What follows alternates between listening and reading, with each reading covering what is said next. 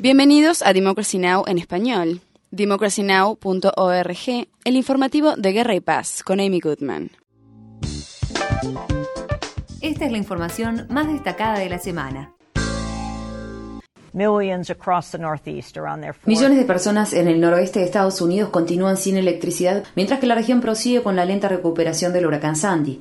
Los esfuerzos de rescate siguen en marcha en las zonas costeras de Nueva York y Nueva Jersey. El número de víctimas mortales del huracán Sandy continúa aumentando cada día. Se han registrado al menos 70 muertos en Estados Unidos. El número de víctimas mortales por el huracán Sandy en el Caribe superó las 70, de las cuales más de 50 murieron en Haití. La ONU advirtió acerca de una nueva crisis alimentaria en Haití como consecuencia de las inundaciones, además de un riesgo creciente de un brote de enfermedades transmitidas por el agua. Se calculó que el número de personas sin electricidad en la zona de la costa este del país asciende a 6 millones, entre ellos más de 3 millones en el estado de Nueva York y 900.000 en Nueva Jersey. La empresa de energía eléctrica Con Edison afirma que el miércoles restableció la energía a miles de residentes del Bajo Manhattan y Brooklyn, pero que más de 230.000 personas aún siguen sin electricidad. La Bolsa de Valores de Nueva York es la excepción, ya que reabrió sus puertas el miércoles con electricidad de un generador. También el miércoles más de 300 pacientes fueron evacuados del hospital Bellevue Hospital Center de Nueva York luego de que los generadores de soporte fallaran. Se trata del segundo mayor hospital de Nueva York que se queda sin electricidad como consecuencia de la tormenta. Mientras tanto, se informó que hubo un derrame de combustible en las instalaciones de una refinería de petróleo en Nueva Jersey, propiedad de la gigante petrolera Shell. Motiva, la empresa que opera la refinería, afirmó que una cantidad desconocida de combustible se derramó en una vía fluvial conocida como Arthur Kill, que separa Nueva Jersey de Staten Island. Mientras tanto, el presidente Barack Obama realizó una visita el miércoles a las zonas costeras de Nueva Jersey que fueron destrozadas por el huracán a apenas cinco días de las elecciones. Obama volverá a hacer campaña luego de haber suspendido varios eventos para ocuparse del huracán Sandy. Mientras que su rival republicano, Mitt Romney, continúa realizando campaña en estados reñidos entre ambos partidos. En un denominado evento de ayuda tras la tormenta realizado el martes, Romney se negó a responder varias preguntas de periodistas acerca de su promesa de campaña de eliminar a la Agencia Federal de Manejo de Emergencias, FEMA por su sigla en inglés, el organismo gubernamental que se encarga de responder a desastres como el huracán Sandy, para dejarla en manos del sector privado.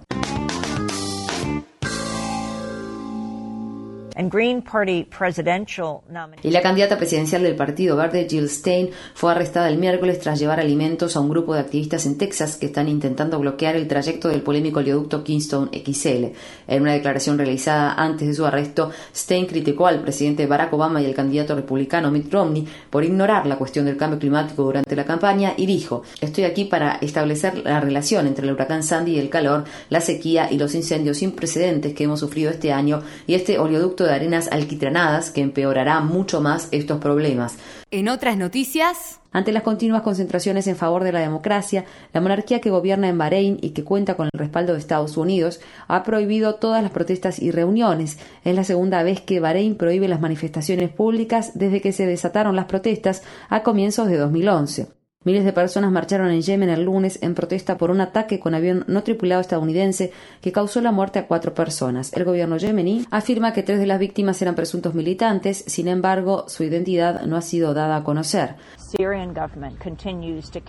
El gobierno sirio sigue llevando a cabo ataques aéreos y terrestres letales contra vecindarios residenciales.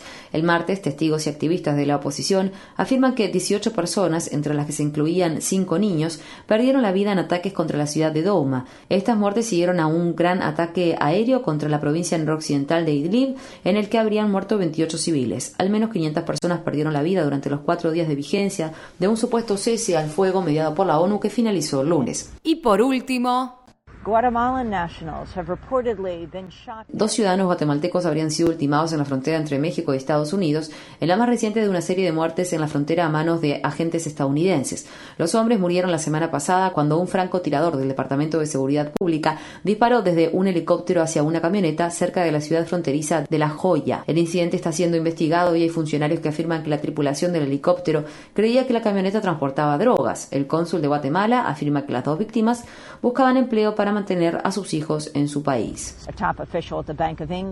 Y se ha citado un alto funcionario del Banco de Inglaterra elogiando inesperadamente al movimiento Occupy por desafiar el sistema financiero durante el año pasado. En un reciente evento en Londres, Andrew Haldane, director ejecutivo de estabilidad financiera del banco, dijo que el llamado de Occupy, dirigido a los responsables de elaborar políticas a detener la codicia y el exceso al sector financiero, fue persuasivo y en alta voz, Haldane agregó que este movimiento resonaba en amplios sectores de la población debido a que tienen razón. Para mayor información, visita nuestro sitio web www.democracynow.org es. Infórmate bien.